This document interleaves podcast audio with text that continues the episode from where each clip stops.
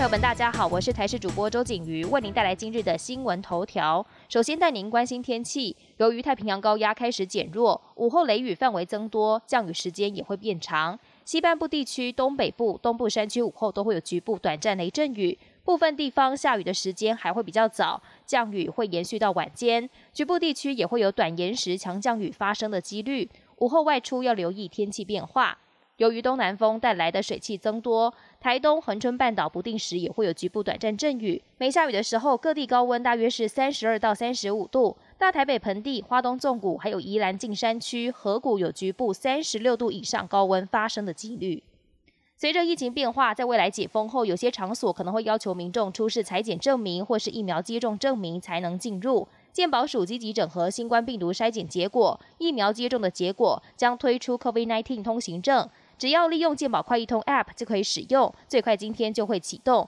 目前健保快易通已经有多达一千一百万人登录，下载量也有六百多万人。这些资料通通整合，也可以提供让民众查阅，非常方便。这次推出的 COVID-19 通行证可以当做疫苗护照的雏形，未来也会推出英文版，希望成为疫苗护照的模板。但是要先取得国际认同。除了此功能，健康存折未来也可以储存 X 光片，对于有海外就医需求的民众也是一大帮助。天气热，猪只成长速度慢，影响各地猪只供应，国内猪价持续往上扬。原本云林肉品市场预估，端午节过后猪肉平均每公斤价格可以回稳到八十元以下，但近期北部拍卖市场受到疫情影响停市。五号全国猪肉平均价格涨到每公斤八十五元，后续还要看疫情的状况，才能知道猪价是否能够回稳。国际焦点带您关注，美国辉瑞药厂日前才宣布有信心让新冠疫苗追加第三剂尽快上市，但是美国和欧盟都表示暂时先不用打第三剂。美国 CDC 和食药局发布共同声明，已经完整接种两剂疫苗的民众，现阶段不用打第三剂。欧盟药管局也表示，现行的接种方案已经足够，目前评估是否需要第三剂言之过早。泰国疫情升温，新增死亡九十一例，创疫情以来的新高纪录。另外还多达九千人确诊，则是第二多的纪录。当局宣布周一开始，曼谷周边地区实施两个星期的封城管制，民众非必要不得跨府移动。晚间九点到隔天上午四点也不得出门。